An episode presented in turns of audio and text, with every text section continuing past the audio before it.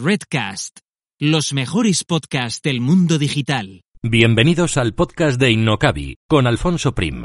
Aprenderemos, compartiremos vivencias sobre marketing online, emprendimiento, negocios, posicionamiento online y lanzamiento de proyectos empresariales, siempre contados desde la experiencia.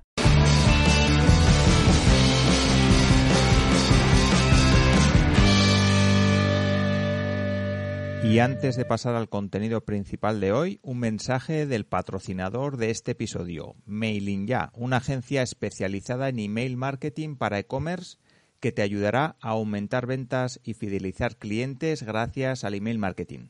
Además, si te registras en su newsletter recibirás ejemplos, casos prácticos y estrategias para mejorar las newsletters de tu tienda online mailingya.com para diseñar, gestionar y delegar el email marketing de tu e-commerce. En las notas de este programa encontrarás el link para poder acceder a su web y registrarte en su newsletter. Y ahora sí que ya pasamos al contenido de hoy. Un saludo.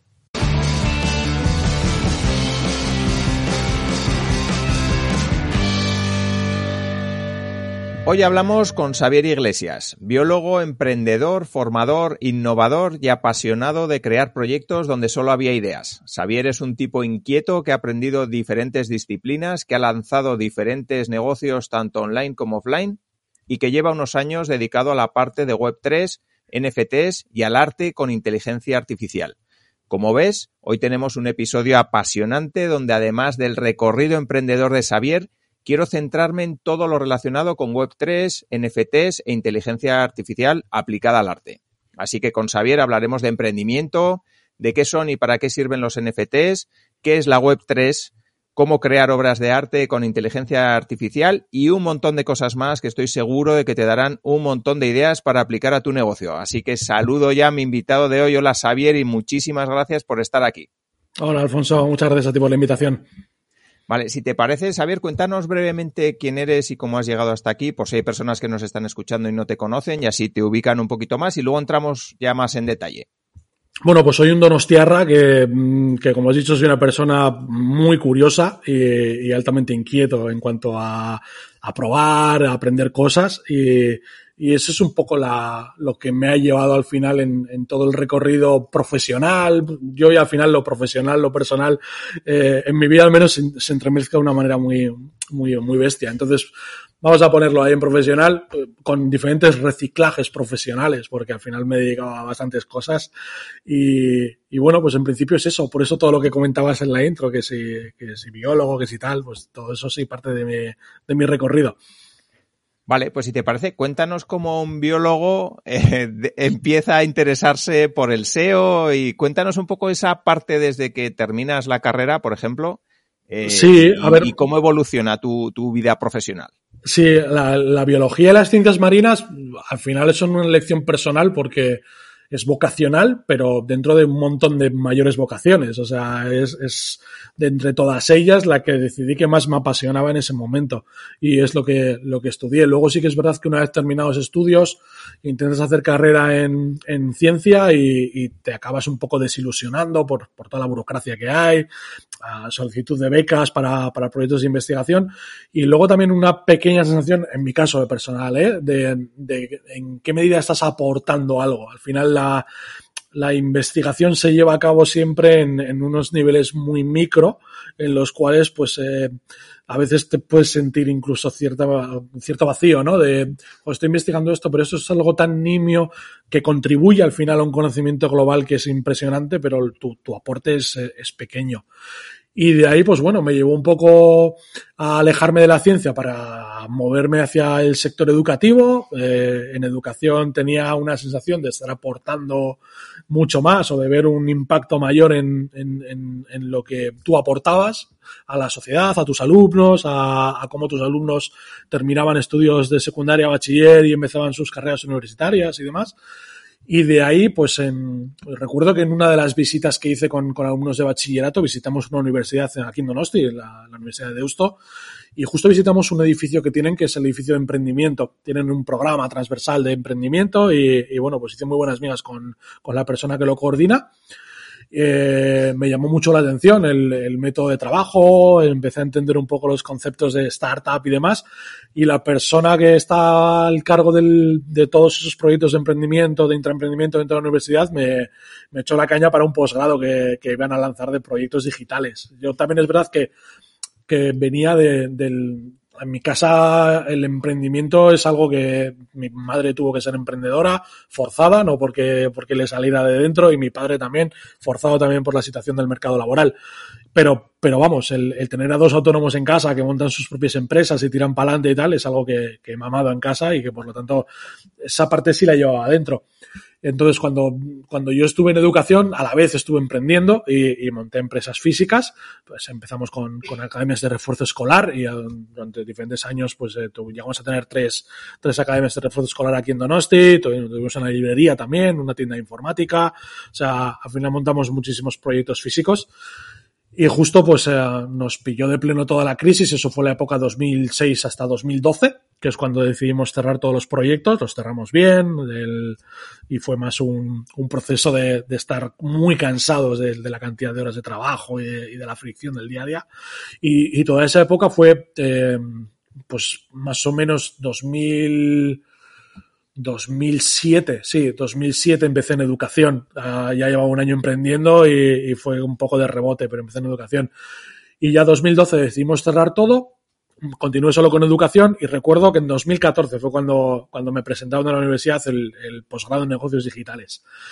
Y, y, bueno, pues lo primero que descubrí fue el, pues de lo difícil que había sido emprender en físico, la cantidad de recursos que necesitas, todo el dinero que tienes que apalancar, el, el gasto que supone alquilar un espacio comercial, o sea, todo, todos los trámites, es una locura lo difícil que es emprender en este país.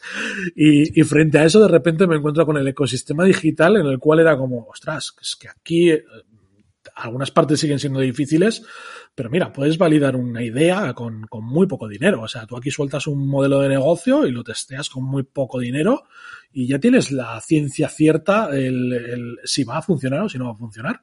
Porque además me encaja perfecto mis conocimientos de estadística, de matemática con, con todo esto y, y, a mí fue una rotura de, de, de, esquema, o sea, un blow your, your mind total de, a lo americano y ya dije, guau, yo quiero hacer este posgrado. Entonces me metí de lleno a hacer el posgrado de negocios digitales, me estuve seis meses ahí, pues eh, combinando mis, uh, mi trabajo de profesor más tutor en secundaria bachiller con, con cuatro o cinco horas de clases jueves eh, a la tarde, viernes a la tarde, sábados por la mañana, que encima el, el posgrado se cursaba en, en, en, el campus de Bilbao y no en el de Donosti.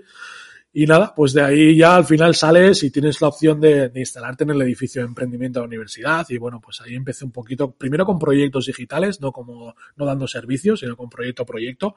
Y al, al año y pico, después de intentarlo con un proyecto, en el que aprendí mucho más que durante el posgrado, ya decidimos, eh, la persona que estaba conmigo de, de socio en ese momento, emprender eh, dando servicios, ya con una idea de vamos a dar servicio, vamos a montar un, primero más un, pues eso, dos freelance asociados dando cosas y luego ya, a medida que fuimos creciendo, veamos un concepto de agencia. Vale, vale, interesante, ¿eh? muy, muy interesante, sí. Al final es muy curioso porque muchas de las personas que pasan por el podcast, incluido yo también, que, que yo estudié ingeniería y he acabado, pues eso, dedicándome al marketing y a, eh, yo que sé, hablé con Paul Rodríguez, que era farmacéutico, eh, biólogos he tenido alguno más también. Entonces es curioso cómo es posible dar un giro importante a, a tu vida, ¿no? Que, que, lo que estudias durante un tiempo te puede servir y te puede ayudar y puedes estar muy contento, pero también existen un montón de posibilidades ahí fuera y más hoy, ¿no? Con, como decías, con, con la, toda la parte online. Sí, la Así universidad que... al final tú puedes entenderla como que, que, vas a adquirir una serie de conocimientos o puedes entenderla más como que vas a estar en un ambiente que va a potenciar mucho tus habilidades y, y vas a estar ahí más para, para adquirir habilidades, las, las skills que, que, que dicen los, los anglos, y, y, esas son las que luego tú, si las has, las, o sea, has aprendido a luchar, a ser resiliente, a, a, a ser proactivo, a, a, trabajar en equipo, has aprendido un montón de habilidades que las puedes aplicar en un montón de sectores.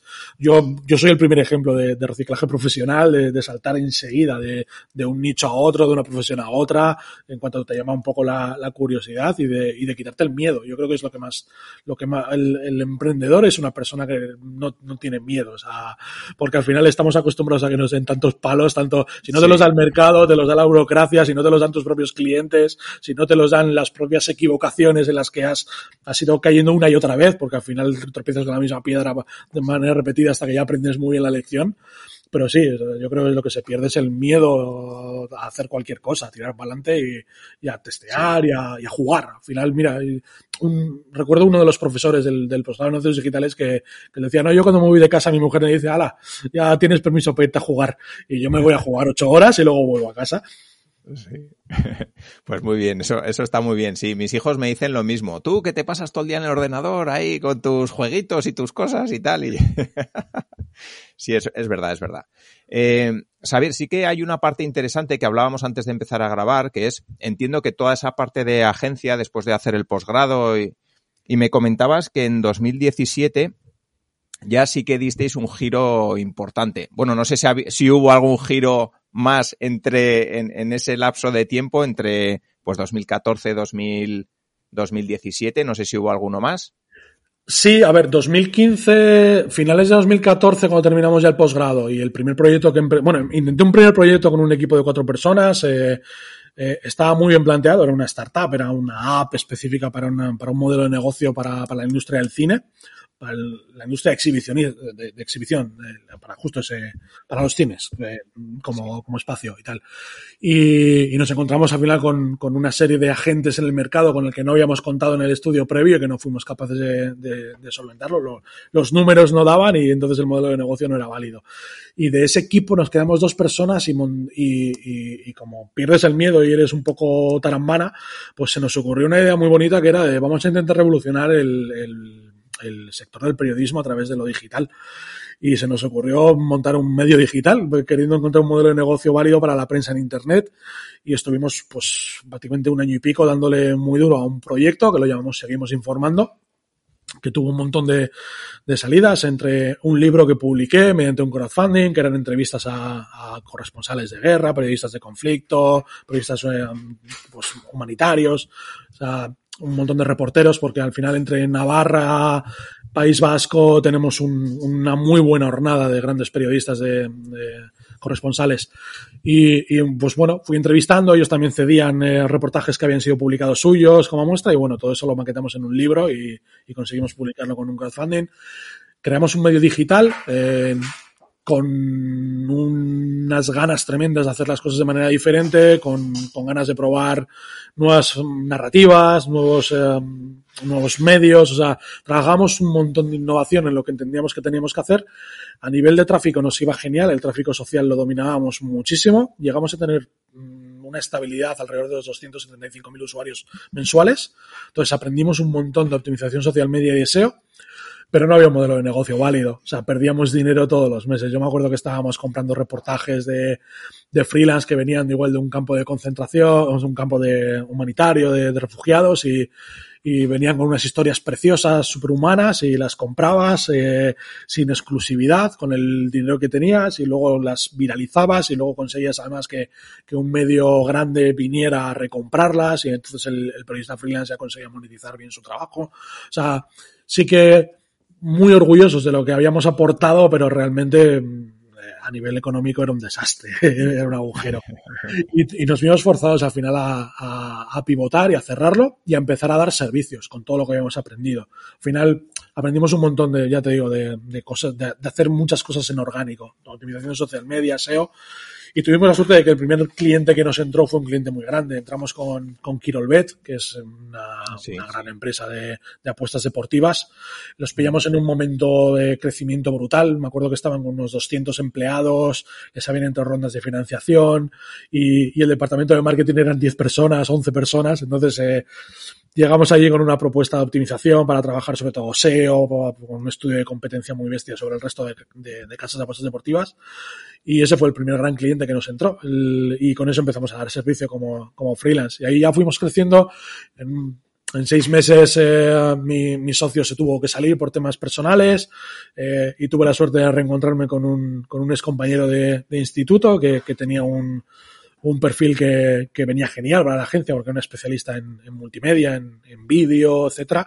Y, y, y, nada, pues eh, entró directamente como socio y a los pocos meses entró también una compañera suya de diseño gráfico que era publicista y encajaba genial, que es Olat, que es nuestra, nuestra directora de arte del, del, estudio. Y ya básicamente cerramos el equipo con los tres principales que somos, somos los tres socios. Sí que tenemos al final pues eh, gente asociada, los, los satélites, como decimos, con los que contamos para cosas específicas, para cosas a las que no llegamos y porque no, no tenemos esas habilidades ni es nuestro, nuestro campo de expertise. Y ahí empezamos a dar servicios eh, siempre con, con, un poco una idea de, de, de, cuál es nuestro, cómo nos queremos diferenciar, qué es lo que queremos ser. Y, y en esa introspección yo creo que teníamos bien claro que el, todo lo que eran datos es algo que es pues, vital en Internet, lo dábamos por hecho. Entonces, nosotros desde nuestro punto de vista de publicidad, comunicación, nos encontrábamos directamente con que las, las grandes empresas estaban hablando del el Data Driven Company. Y para nosotros era como, pues eh, no sé, eso debería darse por hecho, ¿no? Si una compañía trabaja directamente en, en digital, pues, pues, pues es que es normal que, que sean estén guiadas por datos. Entonces era como, no queremos jugar a esos mensajes de comunicación o de posicionamiento nuestro dentro del mercado. Y entonces, pues, nos hicimos una autoconsultoría de posicionamiento competitivo y creamos un concepto que era el que es nuestro ADN. Lo llamamos el Knowledge Driven Agency. Somos una agencia movida por conocimiento y ese es el ADN. Entonces, eh, en base a ese ADN que, que supone, pues que todo lo aprendemos en base a trastear con proyecto propio porque si trabajas para un e-commerce y estás haciendo SEO para el e-commerce, pues eh, hay un montón de aristas de su modelo de negocio que se te escapan.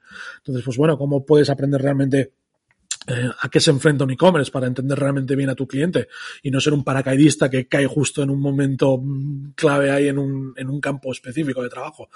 Pues bueno, pues montas un e-commerce propio en el que tengas que controlar todo. Entonces, eh, tenemos siempre esa idea de reservar muchas horas de producción para, para trabajos propios. Y así pues nos hemos ido metiendo en un montón de, de, de cosillas, de embajadas, de sectores, de, de ir aprendiendo una barbaridad, que yo creo que es el gran gran capital que tenemos como, como proyecto y como equipo. Entonces, eh, hemos tenido desde años en los cuales hemos sido muy ambiciosos. 2018 hicimos un año en el cual queríamos lanzar un proyecto todos los meses con un presupuesto límite de 150 euros. Llegamos a lanzar nueve proyectos a lo largo de todo el año y, y, luego es algo que reintentamos justo en 2021, pero, pero tuvimos que abandonar el segundo proyecto porque aparecieron los, los NFTs y ya estábamos metidos en todo esto y nos, nos, nos comía las ganas de hacerlo bien. Sí. Y entonces era como, mira, pues este proyecto va a ser el que va a liderar todo el resto del año de, de, de experimentación. Y en 2017, como comentaba, nos metimos, descubrimos por primera vez todo lo que era el universo cripto, que vamos a llamarlo ya en la nueva jornada como, como universo web 3, porque, porque va un poquito más allá de lo cripto. Pero sí, 2017, dentro de esas de esos proyectos en los cuales nos metíamos, que porque empezamos justo a finales de 2017-2018, esos nueve proyectos que, que, hemos comentado, y el único que no pudimos encajar en esos 150 euros de presupuesto fue este porque las criptomonedas no nos habían llamado nada, veíamos ahí pues un sistema especulativo, no, no, no nos encajaba para nada el dinero por el dinero, pero de repente descubrimos la criptografía, descubrimos el, la minería de datos y eso ya era otra cosa, eso era pues aprender a trastear con máquina, aprender a trastear comprando tarjetas gráficas, eh, aprender a trastear con algo de software para ponerte a minar, y, bueno, pues era una cosa mucho más interesante. Y ese fue el único proyecto que se nos fue mucho de las manos porque montamos una granja de minado muy grande y hubo que invertir muchísimo dinero, recurso, tiempo. Pero, pero el resto fueron todo proyectitos de 150 euros con, con cosas muy interesantes, desde una plataforma de redacción SEO optimizada, que, que, es algo que seguimos teniendo en marcha, en el cual empleamos una primera jornada de 40 alumnos de comunicación de la facultad de Deusto y los pusimos a, a trabajar a, en redacción SEO, enseñándoles lo que era la redacción SEO, cómo tenían que documentarse de una manera rápida, cómo tenían que redactar. Eh, otro proyecto que montamos es Book Trailer, que sigue también en marcha, en el cual hacíamos trailers de, como el trailer de una película, pero para un autor independiente que quiere publicar su libro. Al final, pues un, un recurso multimedia para que puedan mover las redes sociales y, y llamar la atención para que le, sus lectores les compren. Ese es un proyecto que sigue en marcha. Montamos FarWebs, que era un, un, una página para vender eh, páginas sobre WordPress low cost y, y, es algo que a día de hoy todavía sigue, sigue metiendo producción en en la bandeja. Y luego, pues otras cosas que hemos ido dejando caer. Eh, Bigfoot, que era un, un buscador de footprints eh, para hacer búsquedas de cara a buscar eh, sitios donde poder dejar un link, eh, no follow o follow para, para tu página. Pues bueno, todos los proyectos de 2018, quitando el específico de, minería, fueron muy enfocados a explotar el sector que conocíamos. O sea, yo creo que eran todo servicios o microservicios enfocados a, agencias de marketing y a SEOs. Lo que intentamos en 2000, en 2021 ya no tenía nada que ver. Eso sí que ya era indagar en otros sectores. Luego ya si quieres retomamos ahí porque veo que me estoy extendiendo una barbaridad en esta. No, no, no, no, es, eh, está muy bien, está muy bien. Seguramente hay personas que te están escuchando y dicen, pero ¿cómo Xavier puede tener tantas ideas? ¿Cómo, cómo es posible, eh, pues eso, intentar montar 12 proyectos en, en un año, ¿no? Al final, eh, no sé si puedes dar alguna pincelada de, en vuestro caso, cómo surgen esas ideas, cómo Bueno, encontráis Lo primero es, no son ideas que tengas Xavier, sino que son ideas que tiene el equipo. Somos tres personas al final, pues bueno, lo que tiene una persona multiplicado por tres. Somos un equipo que nos conocemos muy bien, o sea, nos compenetramos muy bien trabajando juntos, pero no solamente porque conocemos las, los puntos, esos, esos eh, fortalezas, o sea, si nos vamos al DAFO, esas eh, fortalezas y oportunidades, sino que no- conocemos también nuestras debilidades y nuestras amenazas.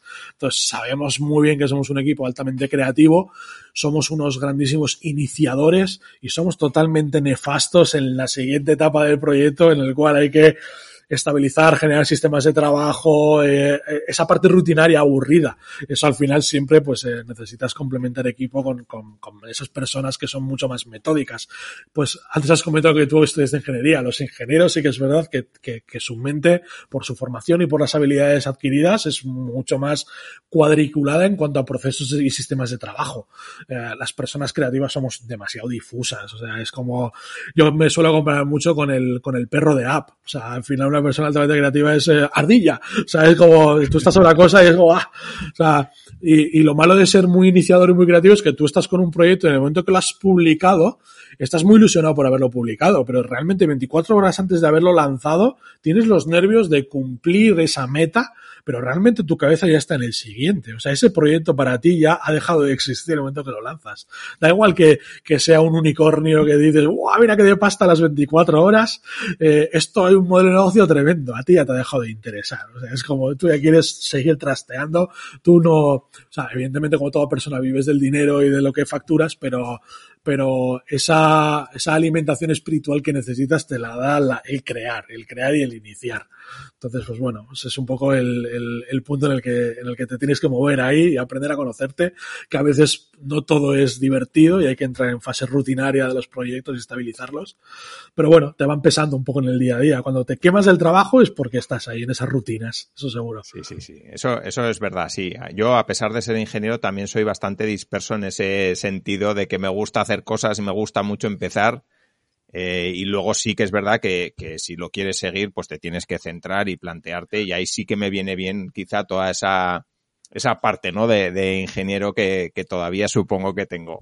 Sí, hay perfiles que, que te suelen sorprender. Mira, yo tengo un amigo que es programador y los programadores también suelen, son ingenieros informáticos al fin y al cabo. Y, y de repente algún día te encuentras con, con, con esos unicornios, esas rara avis que dices, hostia, un programador altamente creativo, enfocado a emprender, a crear, a, a darle vueltas a la cabeza. Dices, hostia, yo quiero trabajar con esta persona. O sea, es el combo de, de skills técnicas que necesito y encima me va a entender eh, no, no en lo que le quiero contar, sino en lo que quiero que sienta cuando se lo cuente. O sea, me, va- a entender esa pasión con la que con la cual le voy a contar mi idea. Eso es un, eso es un, es una rara avis, es súper complicado encontrar personas así. Vale, vale, Xavier, si te parece, vamos a entrar un poquito en la parte de NFTs y todo esto. Eh, seguramente que hay personas que nos están escuchando y no tienen ni idea. Eh, quizá no conocieron los NFTs, digamos, en la primera ola. eh, y ahora les pilla, pues bueno, como estamos ahora mismo, a día de hoy que estamos grabando esto, pues en un bear market, dir- diríamos, ¿no? Donde las cripto no están todos los días en los medios, eh, Bitcoin está más o menos estabilizado eh, tampoco es que los, eso, en los medios oigamos mucho, ya no hay tantos youtubers hablando de criptomonedas y de, y de fórrate en dos días. Entonces, digamos que todo está en un perfil un poquito más bajo, ¿no? Entonces, habrá muchas personas que nos están escuchando que quizá no sepan qué son los NFTs, que no hayan oído nunca o casi nunca o no sepan exactamente qué es una blockchain. Entonces, no sé, si quieres empezamos por el principio quizá que es una blockchain y luego a partir de ahí sí, un poquito de vamos a empezar mucho antes. Vamos a empezar por el año 87 y por el año 93. ¿Vale? Porque la gente, al, final, mira, cuando hablamos de blockchain, la gente automáticamente blockchain, cadena de bloques, lo relaciona con, con Bitcoin. ¿Vale? Y está genial, pero eso es año 2008-2009, eh, que es cuando tenemos el paper de Satoshi Nakamoto y empezamos a hablar de esto, pero, pero las bases fundamentales, ideológicas, filosóficas de todo esto son anteriores. Hay, hay ya en el año 87 documentación que habla de coleccionables digitales, en, en, en varios intercambios de mails entre, entre personalidades de, de, la escena criptográfica. En el año 93 está el manifiesto CryptoFunk, que habla ya directamente de, de, de, de todo esto. Eh, luego tenemos la Carta de Libertades, o, no me acuerdo el nombre exacto en castellano, pero bueno, es, es la Carta de Barrow que habla de las libertades en Internet. Esto hablamos del año 96, si mal no recuerdo. No, sí, 96. O sea que en, real, en realidad ya llevamos como eh, 30 años eh, con, con, las bases filosóficas e ideológicas que, que mueve todo esto. Eh, es verdad que es un poco pena porque los medios al final se fijan en ese concepto del criptobro, que es el que, el que invierte en criptomonedas y parece que está haciendo trading como lo hace en la bolsa o en el forex y parece que está buscando el pelotazo y te salen gente que en realidad vende cursos de, de bolsa con cripto, de inversión en criptomonedas y se autoetiquetan como jóvenes multimillonarios y te venden ahí con, con su Lamborghini y todo esto. Eh, para la gente que realmente estamos construyendo ecosistema y creemos en la base ideológica filosófica de todo esto, o sea, eso no, no nos representa para nada y de hecho nos hace muchísimo daño. O sea, yo intento no ver ni siquiera porque me hierro la sangre cuando veo esos programas y cuando veo el tratamiento que hacen los, los medios de todo esto. Sí. Eh, es una pena porque es, son esas bases, pero también hay una base política. O sea, si nos fijamos en ese tipo de personas, al final estás viendo a un ultraliberal que parece que se quiere ir del sistema para evadir impuestos, para, para pegarse la buena vida, para tal, y es como la especulación por la especulación. Y luego en realidad estamos los que creemos en esto y que realmente nos lleva a otro arco ideológico totalmente opuesto.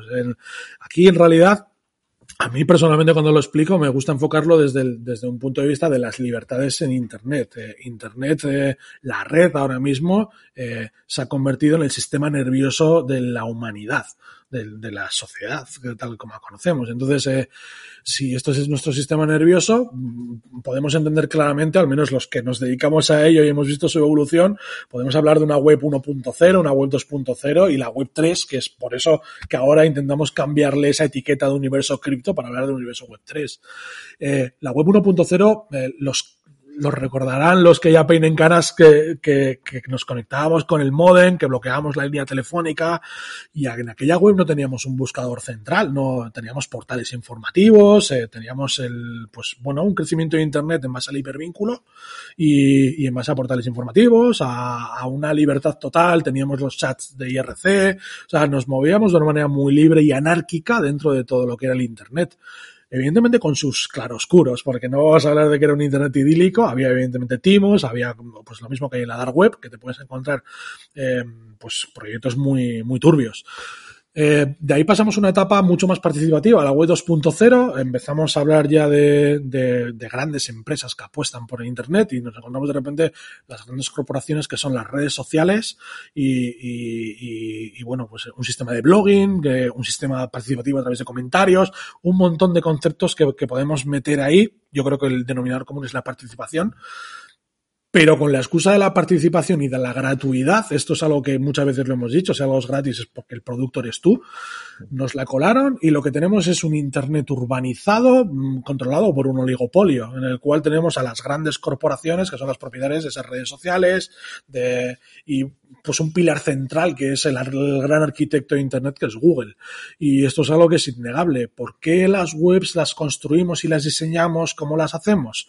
Porque necesitamos el tráfico web y por lo tanto el pilar central del, de, con el concepto de diseño va a ser el posicionamiento web. Nadie crea una web porque no, yo creo que esto es así. ¿sí? Hay conceptos de usabilidad, hay conceptos de interacción, todo lo que quieras, pero pero Google sigue mandando los cánones sobre cómo debe ser una página web para que esté bien posicionada. Y pasamos por el aro. Entonces, eh, no es el Internet que queríamos, eh, no, no, tiene nada que ver con ese 1.0. Hemos perdido, muchos, los usuarios hemos perdido una gran cota de libertad ¿Qué intentamos hacer con Web3? Precisamente recuperar esa cuota de libertad que nos ha sido arrebatada. Y, parece mentira, pero la gente puede ver que lo que hacemos realmente, eh, pues bueno, las criptomonedas, el blockchain no deja de ser un sistema monetario paralelo al, al real, al fiduciario que decimos, al fiat. Eh, la Web3 no deja de ser un Internet paralelo a algo que ya conocemos, está controlado por grandes corporaciones y todo lo que derive de ello es exactamente igual. Los NFTs, pues bueno, luego ya ahondamos un poco más, pero son una cosa a la cual le aportamos un valor y ya está. A mí me gusta luego ya verlo, ahora lo, profundizamos un poco más, pero de los NFTs luego tenemos mayores evoluciones dentro del universo Web3. Tenemos las DAOs, que son las organizaciones autónomas descentralizadas. Son formas alternativas de eh, votar y de organizarnos como personas, lo cual es algo que, que, se puede hacer y que queda trazado y queda totalmente eh, limpio y que es algo que ya se hacía con herramientas Web 2, o sea que no es algo que, que se haya inventado, simplemente que ahora tenemos la tecnología que nos posibilita el no trampearlo. Y a partir de ahí, pues un montón de cosas más. Si entramos ya en concreto en, en, los NFTs. Una, una, cosa antes, eh, Xavier. ¿Cómo pasamos de la web 2 a la web 3? ¿Qué, qué, qué hace falta? ¿Que haya una blockchain que gobierne a todas? Tenemos una tecnología que es la cadena de bloques, que no deja de ser al final eh, un sistema criptográfico donde eh, tenemos la información metida en una serie de bloques que están enlazados unos a otros. Digamos que en esos bloques entra una cantidad de información. Eh, el primer paper que habla de blockchain es Bitcoin y por lo tanto Bitcoin no deja de ser un, libro de cuentas. Lo mismo que un banco, eh, pues imagínate, yo te hago una transferencia a ti y eso queda reflejado en un libro de cuentas, pero en este caso es centralizado. Es el banco el que tiene ese libro de cuentas y el que coteja con los demás y eh, cómo se van moviendo las transacciones. Eh, si nos centramos solamente en criptomoneda, pues blockchain es un libro de cuentas, pero que queda totalmente eh, verificado. Y tiene un sistema al final de criptografía que, que, lo que hace es unirlo y es un libro de cuentas que no depende de, de nadie. Es decir, ese libro de cuentas no está cautivo por una empresa, sino que es descentralizado. Son los diferentes eh, nodos de minería los que certifican que una transacción es la correcta para que no pueda ser falseado. Ese es el concepto de descentralizador. A partir de aquí tenemos luego nuevas redes que incluyen el concepto de smart contract. El smart contract no deja de ser un software metido dentro de esos, de esos bloques de la cadena. Y entonces ese software nos posibilita hacer cosas que puede ser, pues desde meter un software que sea directamente un, certificado de propiedad, que es aquí donde viene el concepto de NFT, hasta poder hacer cosas evolutivas, ahí veremos cómo poco a poco vamos haciendo cosas. Eh, el concepto de los NFTs, gracias a ese concepto de smart contract, se pueden hacer incluso hibridaciones entre un NFT y lo que son las finanzas descentralizadas, porque luego pues hay sistemas de, sacarle eh, valor y, economía al, propio medio, pues eh, tenemos al final pues, sistemas de staking, ahí entramos en cosas más técnicas que no voy a entrar, pero, pero tenemos muchas posibilidades de hibridar finanza descentralizada con NFT como instrumento para, para al final generar riqueza y generar nuevos instrumentos que, que nos posibiliten hacer cosas. Lo mismo pasa con, con las DAOs, que es la siguiente evolución, que son las eh, organizaciones autónomas descentralizadas. Para pertenecer a una tienes que tener un token en, en, posesión. Ese token, evidentemente, es un token de que es el NFT, que es no fungible porque no es intercambiable. Entonces tú tienes ese, ese certifica tu pertenencia a una organización autónoma descentralizada y luego puedes tener tokens de gobernanza, que son con los que votas y tienes tu poder de votación, y evidentemente token de, economía, con los que se pueden aprobar cosas.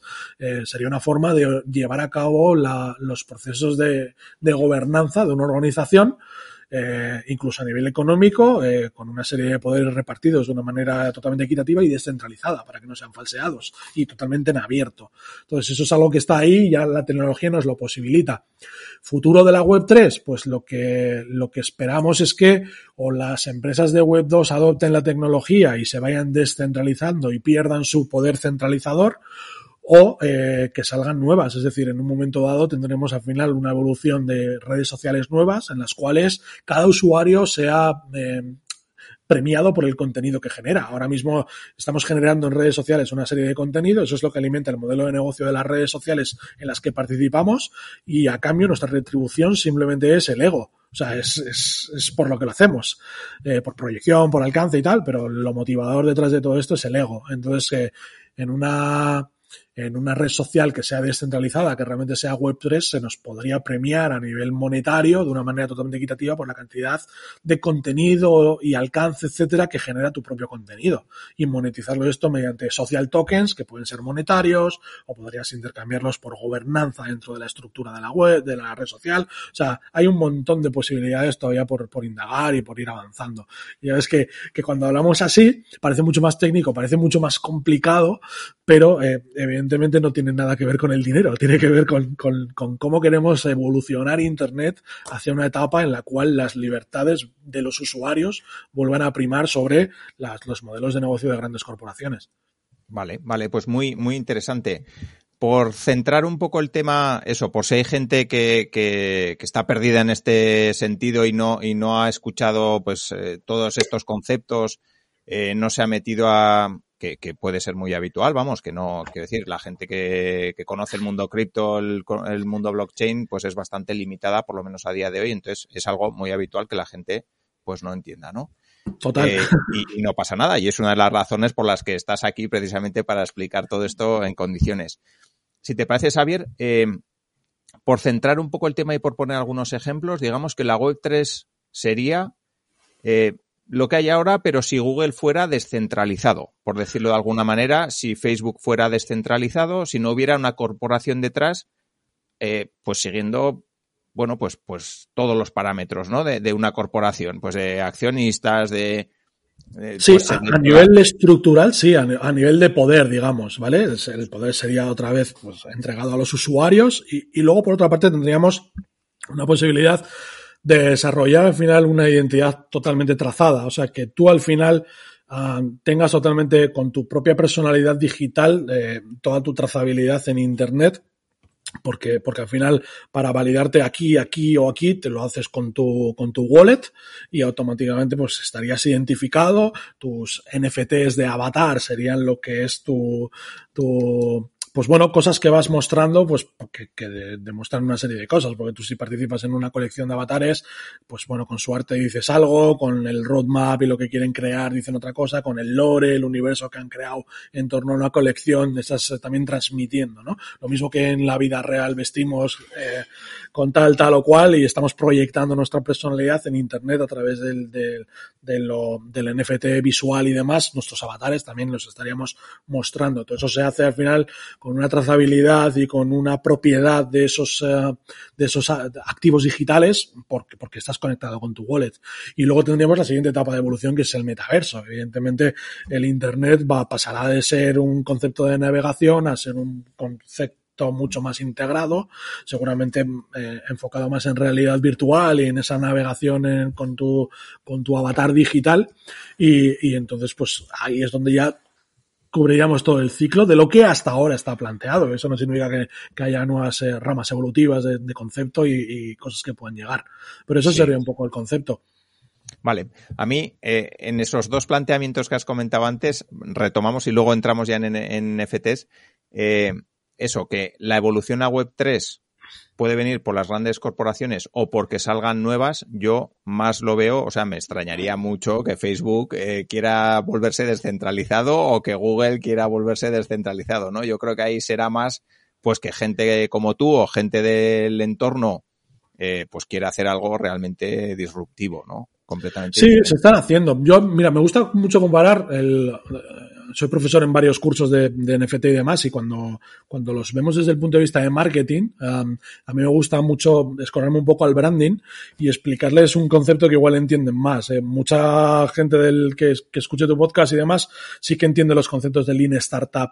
Entonces, si lo aplicamos directamente al branding, los NFTs serían directamente el producto mínimo viable de una marca. Es decir, quiero crear una marca, pero no voy a hacerlo de manera tradicional en la cual hacemos un, un, un, top to bottom, es decir, yo hago un benchmarking, eh, veo todo el mercado, eh, configuro todo lo que quiero comunicar, valores de la marca, misión, visión, etcétera, y a partir de ahí, ya cuando creo que tengo todo bien controlado, la lanzo al mercado y espero la validación, siempre con el objetivo final de, de tener esos prosumers, ¿no? Esos consumidores que me hagan promoción porque son los embajadores de mi marca.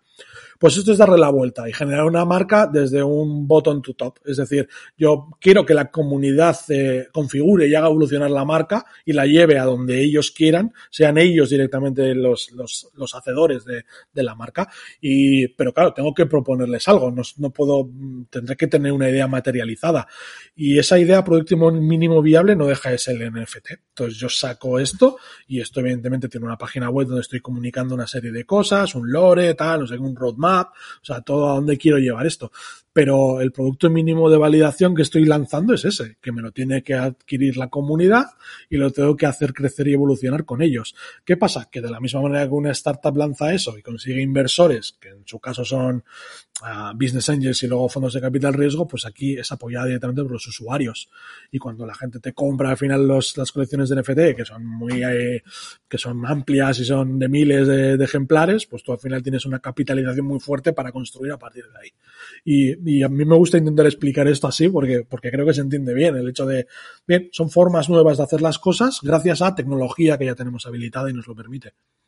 Vale, vale. Si te parece, vamos a hablar un poquito también eso de NFTs poniendo ejemplos, porque quizá el NFT más claro es lo que hablábamos también antes, que son, pues, eh, no sé, pues, eh, cromos, por ejemplo, ¿no? Que, que algo que te viene a la mente, pues imagínate, se hace un, un FT, un NFT de cada jugador de fútbol de la liga, por ejemplo. Igual que tenemos los cromos físicos ahora de los críos, pues lo mismo se podría hacer con NFTs. Pero uh -huh. cuéntanos también alguna otra aplicación que pueda ser interesante.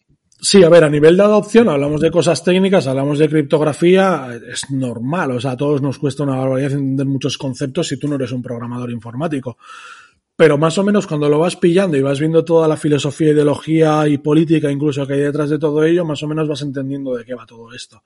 Y en ese sentido, claro, luego a nivel de adopción es normal que el concepto este de eh, no es un smart contract, pero es un certificado de propiedad, o sea, es pues es normal que al final la primera opción fuera de cara al arte digital, porque al final teníamos un montón de gente creando arte digital y teniendo un montón de problemas con la piratería. Entonces es, es un poco el concepto este de, vale, bien, pues eh, con esto ya lo tengo más medianamente solucionado. Tengo un smart contract, yo he vendido una obra de arte, puede ser una serie o puede ser una pieza 1-1 y automáticamente la persona que me lo compra puede certificar a nivel legal que es propietario, ¿vale? Eso como primer nivel de adopción es normal que tuviera un, una primera entrada muy fuerte en temas de arte digital. A partir de ahí evoluciona, empezamos ya con las colecciones, las colecciones si las enfocamos desde ese punto de vista de, mira, producto mínimo viable, capitalización y construcción al final de, de un proyecto con, con, ese dinero siguiendo un roadmap, pues está, más o menos se puede llegar a entender. Sí, mira, pues estos son como coleccionables, personajes de un universo que estamos creando con una literatura propia, etcétera, y que su, en su roadmap, gracias a la capitalización, lleva pues el lanzar una serie de novelas gráficas o el lanzar un videojuego online o yo qué sé, lo que, lo que se les vaya ocurriendo dentro de lo que la tecnología y el el presupuesto que han captado posibilita. Pero luego tenemos gente que realmente es visionaria dentro de, de, de, lo que le da por hacer. A mí me gusta mucho poner el ejemplo de Gary Vaynerchuk, de Gary Vee, que mucha gente lo conoce porque al final es uno de los grandísimos gurús del marketing y de la comunicación a nivel mundial. Gary lo vio súper, lo vio de una manera muy bestia y, y, automáticamente hizo una cosa muy inteligente. Él empezó a garabatear en hojas y en servilletas una serie de personajes dibujados a mano alzada por él, que eran horrendos. Seguramente hay niños de 5 o 6 años que dibujan mejor. Pero el arte lo vio como algo secundario porque su proyecto iba totalmente enfocado a un concepto de utilidad. Entonces él directamente lanzó esta primera colección. La gente la adoptó muy bien, compró, porque creían en él como embajador de marca. Hicieron una segunda colección ya con diseñadores por detrás. Los que habían comprado la primera tenían acceso prioritario, VIP, a comprar esa segunda. Eh, le dieron mayores utilidades también, es decir, si tenías los NFTs, eh, tenías una entrada al evento que iba a crear en torno a, al NFT, invitó a las principales eh, marcas de, y colecciones exitosas de NFTs, un evento con actuaciones, con tal, con conferencias suyas, ¿vale? O sea, entonces era como, ya tenías una utilidad, tenías el NFT, lo podías revalorizar, lo podías vender, podías especular con él, pero a su vez tenía utilidades de yo tengo una entrada, sacó cosas muy inteligentes como, vale, bien, yo tengo una comunidad muy fuerte de gente, holders, del gente que ha retenido el, el NFT y no lo quiere revender. Entonces, si tú quieres lanzar una colección, podemos llegar a un trato en el cual tú me regalas parte de tu colección que yo voy a repartir de manera gratuita a mis holders y yo te doy todo el apoyo de marketing, porque dentro de Biner Media, que es mi agencia de comunicación y marketing, he creado toda una división específica para esto. Así consiguió que sus holders fueran recibiendo un montón de regalos de NFTs, de colecciones que estaban muy bien llevadas, porque las patrocinaba él y las apoyaba él a nivel social media, y por lo tanto revalorizaban el dinero secundario de esas segundas colecciones. Y al final, ¿qué ha hecho? Pues dentro de todo lo que tiene, ha llegado a un acuerdo, o sea, es un tema de IPES, de derechos de explotación, y ha cogido todo esto y ha llegado a un acuerdo para producir una serie de peluches que están ahora mismo a la venta en Toys R Us y en Macy's, que son un éxito brutal y automáticamente está vendiendo peluches que han sido creados a partir del diseño primero de esa servilleta, ese papel que dibujó la alzada y luego ya en una segunda etapa fue dada a, diseñadores.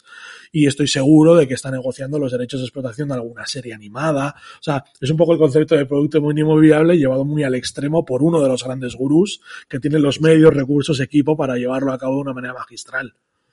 Sí, sí. Vamos, yo no conocía el caso y me ha encantado. me ha encantado porque efectivamente es como, como derivar un negocio de, de, una idea, ¿no? Y un negocio tan grande. Hombre, di que el Gariby tiene una repercusión pues que, que, vamos, que no la tiene cualquiera. Eso también es cierto, ¿no? Digamos que parte ya de una base que está por encima de la media. Pero, pero sí, sí que es verdad que. Ha habido un montón de gente famosa que lo ha intentado y se ha dado de bruces y no ha conseguido prácticamente nada más que una crisis de reputación muy gorda porque la gente lo ha tachado de especulador, que intentas hacer dinero fácil, que intentas engañar a la gente con una colección de NFTs. Él lo ha hecho de una manera totalmente magistral, o sea, y de hecho ha marcado una hoja de ruta para todo el que quiera tener un proyecto exitoso. Vale. Mira, con los NFTs yo tengo una duda y es eh, si se pueden copiar. Eh, o sea, quiero decir, yo tengo mi NFT, tengo mi certificado, pero lo tengo dentro de una blockchain. Eh, puede ser dentro de Ethereum o puede ser dentro de, yo qué sé, de Tezos o de... Pero si yo lo tengo en Ethereum, no me lo pueden copiar en Tezos y no me lo pueden copiar en, en Matic o en cualquier otra red. Te podrían copiar la metadata, que es esa parte concreta del aspecto visual. Evidentemente se pueden descargar la imagen y lo pueden mintear, pero no van a poder copiarte el smart contract, que es realmente lo que tiene el valor.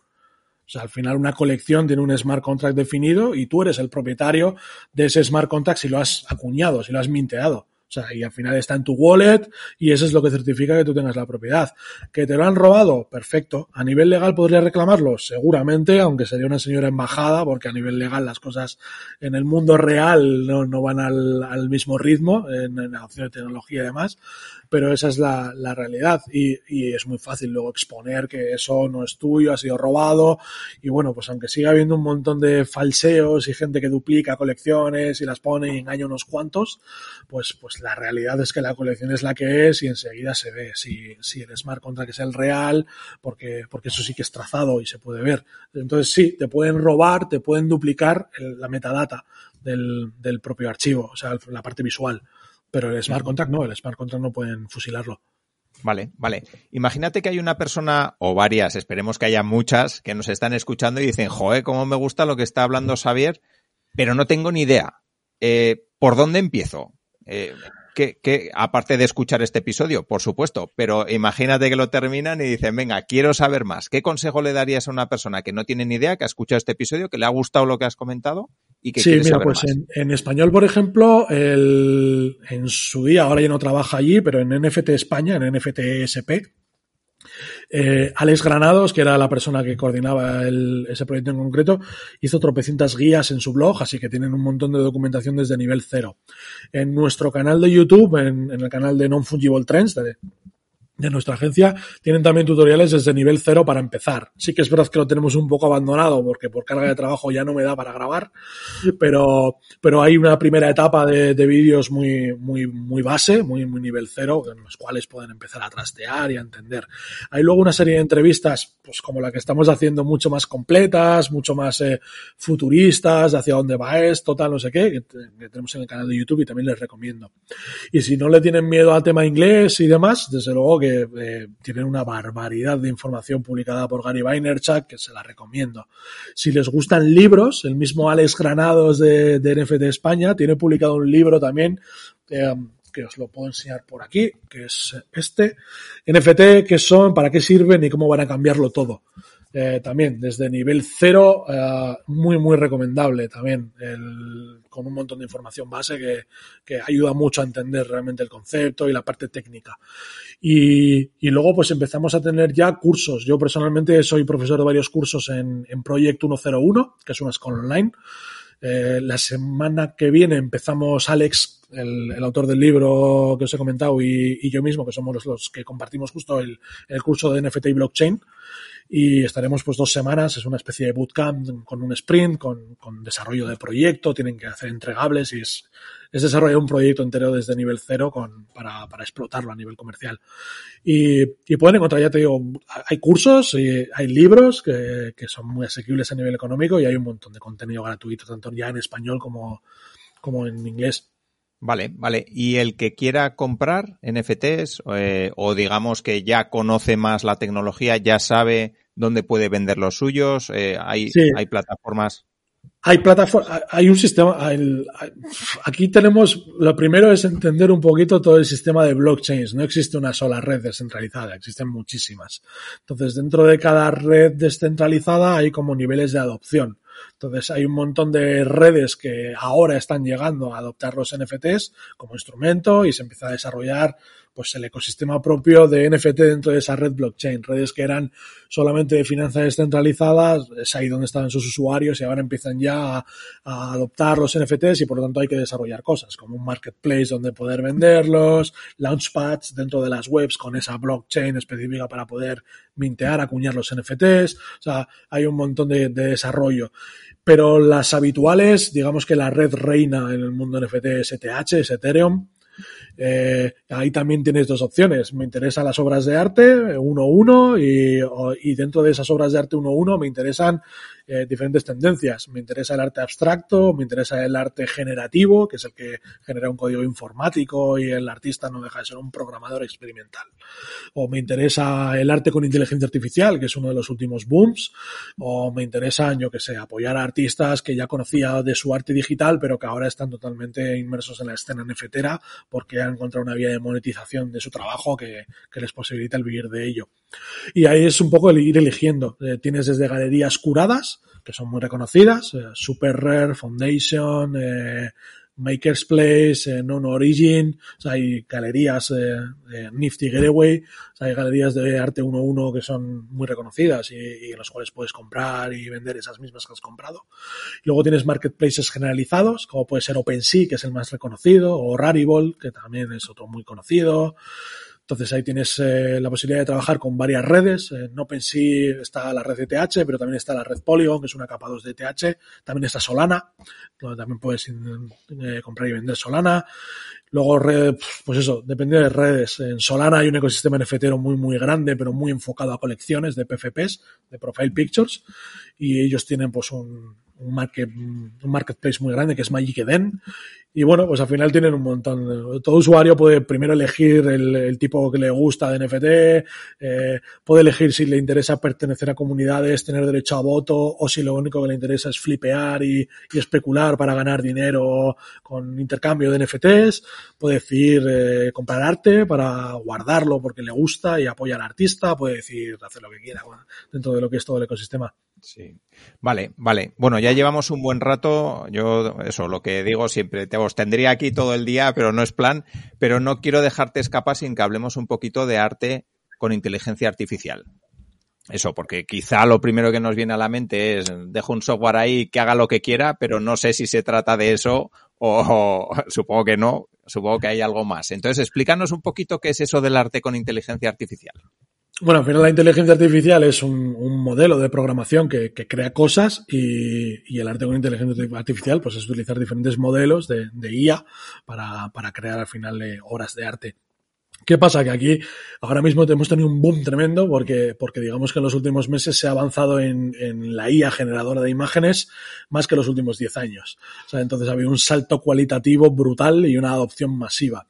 El problema, el problema sobre todo para la gente que hacíamos arte con inteligencia artificial hace más de dos años. Porque al principio eh, lo que hacíamos era muy conceptual, muy abstracto y no se nos entendía. Luego eh, no era estético. Eso que hacéis es feo, no, no, no me dice prácticamente nada nada. Y luego resulta que cuando hemos avanzado y ahora las IA son capaces de generar unas brutalidades eh, figurativas, o sea, eh, que son una salvajada a nivel visual, carecen de valor porque parece que solo le das clic a un botón y ya te lo genera. Y entonces es como, pues bueno, es un poco la transición del, del artista que lleva tiempo y ahora se ve totalmente desbordado, en el que de repente pues gente con muchas habilidades, con muchas skills en redes sociales y demás, eh, se hace un nombre muy rápido, eh, pues, pues, porque lo empieza a crear y, empieza a proyectar y a comunicar y de repente, wow, parece que son los mandamases. Y dices, joder, pues si hay gente que acaba de llegar y, y aprendió cuatro cosas, hace siempre lo mismo y se hace con el mercado. Pero bueno, es lo que nos ha tocado. Eh, hay ahora muchísimo debate porque al los últimos modelos al final eh, son tan buenos porque han sido muy bien entrenados y el dataset que se les ha metido es muy, muy bestia. Aquí hay un montón de, dilemas porque, bien, te pueden decir que no, el dataset era, era libre de derechos, pero luego ves cosas que las modelos de IA generan que ya te hace intuir que no, que haya habido unas filtraciones brutales. O sea, que yo cree una imagen y de repente la IA me genere un concepto de firma en la imagen, no, la IA no funciona haciendo mosaicos, recortando de aquí y montando una imagen, sino que entiende el significado de cada píxel, se va a un concepto de abstracción y a partir de ahí genera lo que tú le estás pidiendo por una instrucción de texto. Entonces, eh, si está generando firmas es porque en el dataset había firmas, no porque esté copiando la firma de alguien, sino porque sabe que las obras se firman y por lo tanto la firma, eh, con los píxeles con los que genera una firma. Entonces, ahí ya sabemos que en esas obras firmadas no eran libres de derecho. Entonces, ha habido un montón de filtraciones en esos millones y millones de imágenes con los cuales se han alimentado. Ahora ya no podemos hacer nada porque esos modelos están entrenados y ahora habrá que ver realmente cómo va avanzando todo esto.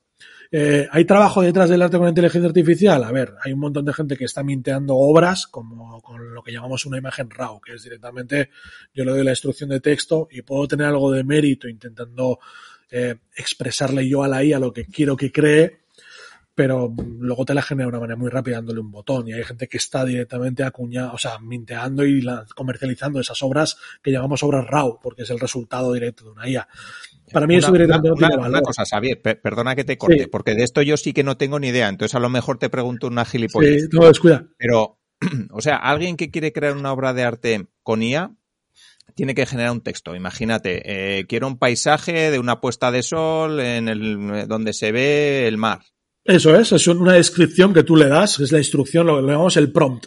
Es la instrucción de texto que tú le das al modelo para que te genere una Y imagen. entonces es una IA que tú o bien has contratado o has comprado o la has pillado libre por ahí y te genera lo que, lo que la IA, según su entrenamiento, eh, la inteligencia artificial esa, ese software, te genera. Eso lo es, tú puedes decirle, quiero que tenga un estilo parecido a esto, o quiero que tengas, eh, que sea fotorrealista, o quiero que sea eh, según un estilo pictórico modernista, la quiero en acuarela, la quiero con, con una luz del atardecer, la quiero que esté renderizada según este motor de render. Ahí ya es un poco el, el trabajo de estudio, de documentación que tú has ido haciendo a la hora de diseñar esos prompts, esas instrucciones de texto.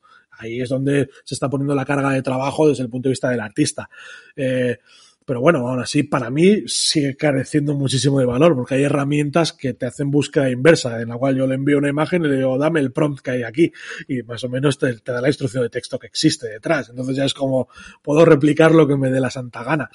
Eh, sigue careciendo de valor. La idea es que una obra de arte tenga concepto, tenga al final una narrativa detrás, tenga algo que quiere expresar el artista, y evidentemente no creo que sea el resultado de la imagen que te da lo, donde esté el, el, valor. Pero bueno, al final es un mercado y la gente pues intenta hacer dinero con lo primero que le sale de una manera rápida. Sí, yo en ese caso que me gusta, a mí, a mí personalmente me gusta mucho la pintura y me gusta el carboncillo, el óleo, todo eso. Joder, a mí, vamos, eh, sí que es como, no sé, como clavarte una chincheta en el ojo.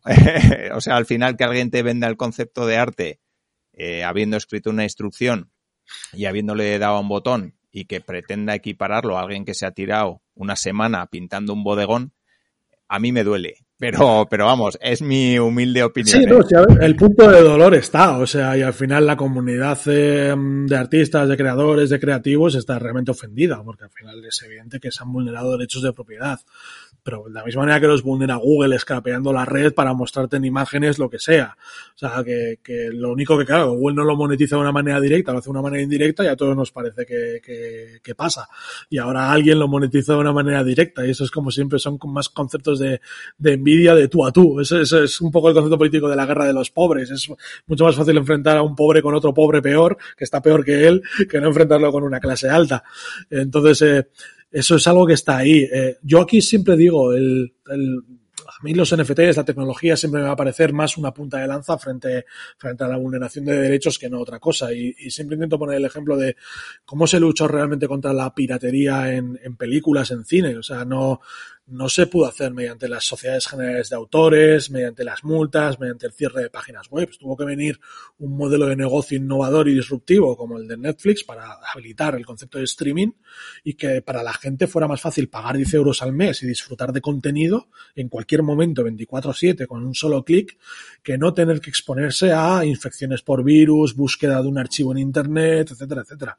Entonces, ahora mismo todo ese punto de dolor de los derechos de los artistas han sido vulnerados, sus derechos de propiedad, yo pienso exactamente lo mismo. Llegará un momento muy cercano en el tiempo en el cual alguien propondrá un modelo de negocio que salvaguarde realmente los derechos de propiedad de los artistas frente a, la, a, la, entrada masiva de la generación de imágenes por, por IA. Luego, evidentemente, tenemos otra serie de cosas mucho más eh, que a mí me parecen mucho más preocupantes que no los derechos de propiedad o, de explotación de las obras de los artistas.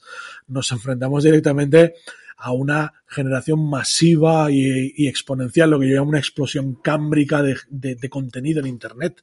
O sea, ya la estamos viendo, ya hay gente, o sea, las IAs de desarrollo de imagen son lo más visual ahora, pero hay gente generando vídeo con IA, hay gente generando texto con IA, hay gente montando páginas web en automático con, con, con, textos generados por inteligencia artificial, que pasan como un texto totalmente real, documentado y, y redactado por una persona real. Entonces, eh, no dejamos de ver realmente hacia dónde han ido las cosas y que el Internet de hoy en día eh, nos lleva a una economía del creador, donde alguien puede tener un blog, monetizarlo y vivir de él, un podcast, monetizarlo y vivir de él, un canal de YouTube, un canal de Twitch, monetizarlo a través de su marca personal y vivir de ello. Bien, pues el Internet tal y como lo hacemos también en ese espacio de economía del creador, va a sufrir ahora un crecimiento exponencial brutal en cuanto a cantidad de contenido. Eso va a conllevar también una pérdida de calidad brutal en cuanto a cantidad de contenido y habrá que ver cómo lo asumimos.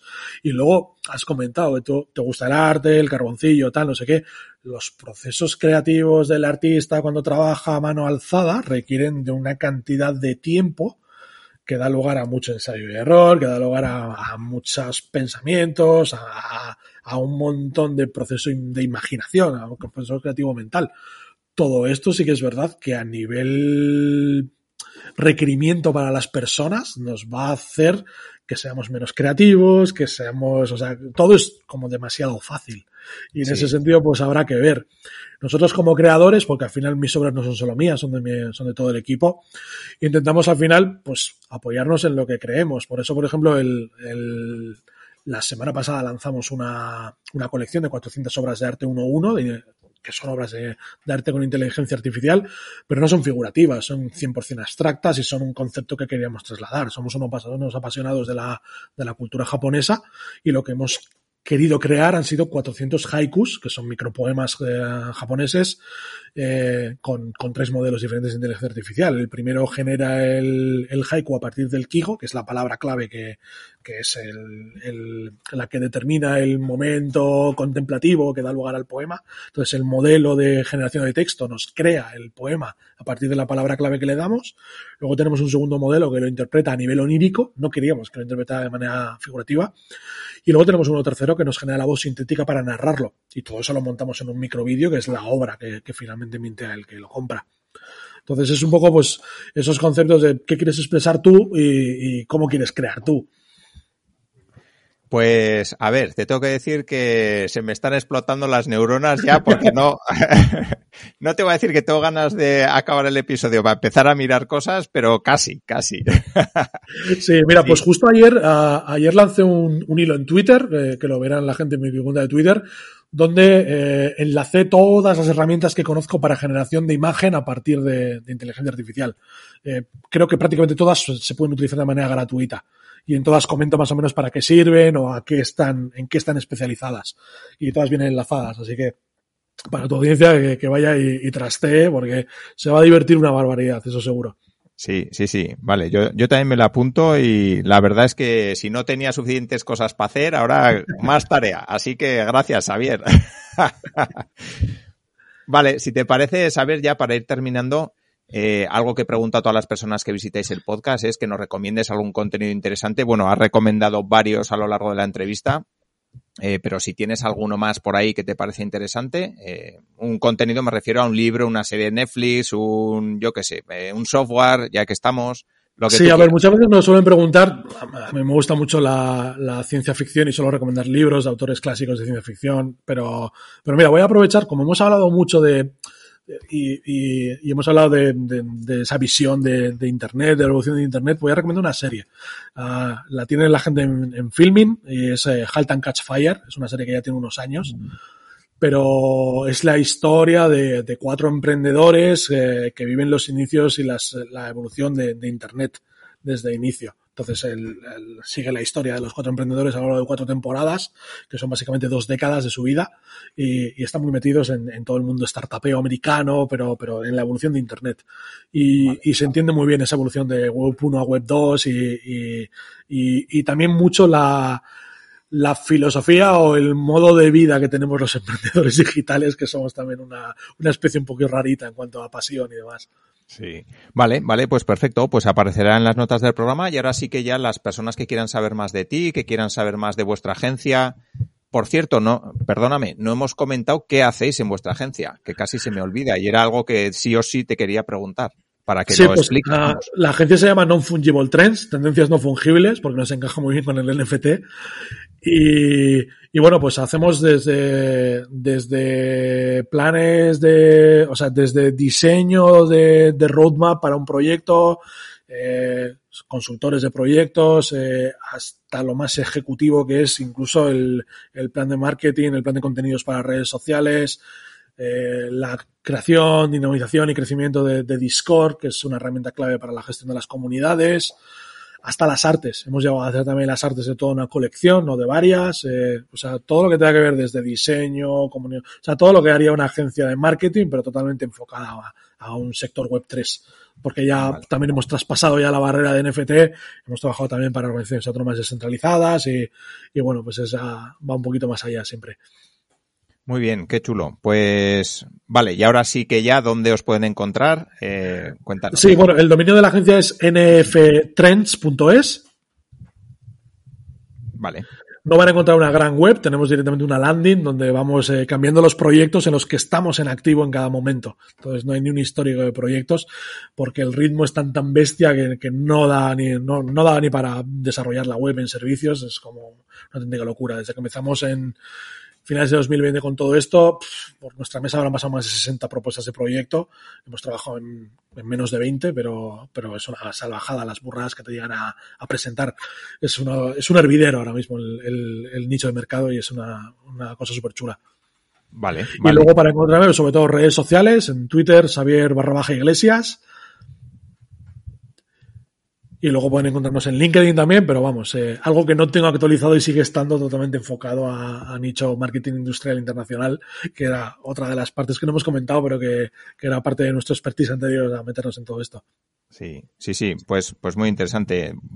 Te tendré que llamar de aquí a un tiempo para hacer otra entrevista y hablamos de esa y parte. Estaremos en otra cosa 100% diferente, seguramente. Vale, vale, oye, Xavier, pues la verdad que ha sido un lujo hablar contigo, conocer más en profundidad toda esta parte de NFTs, de Web3, de arte digital por IA y, nada, para mí ha sido un lujo hablar contigo, así que muchísimas gracias. A ti por la invitación, Alfonso, igualmente. Muy bien, y hasta aquí eh, también muchísimas gracias a todas las personas que habéis llegado hasta el final de la entrevista. Espero que os haya gustado, que hayáis aprendido un montón de cosas, que hayáis disfrutado y sobre todo que os pique la curiosidad como a mí me ha picado por seguir profundizando en este tema. y nada, y como siempre nos vemos en el siguiente episodio. Un saludo.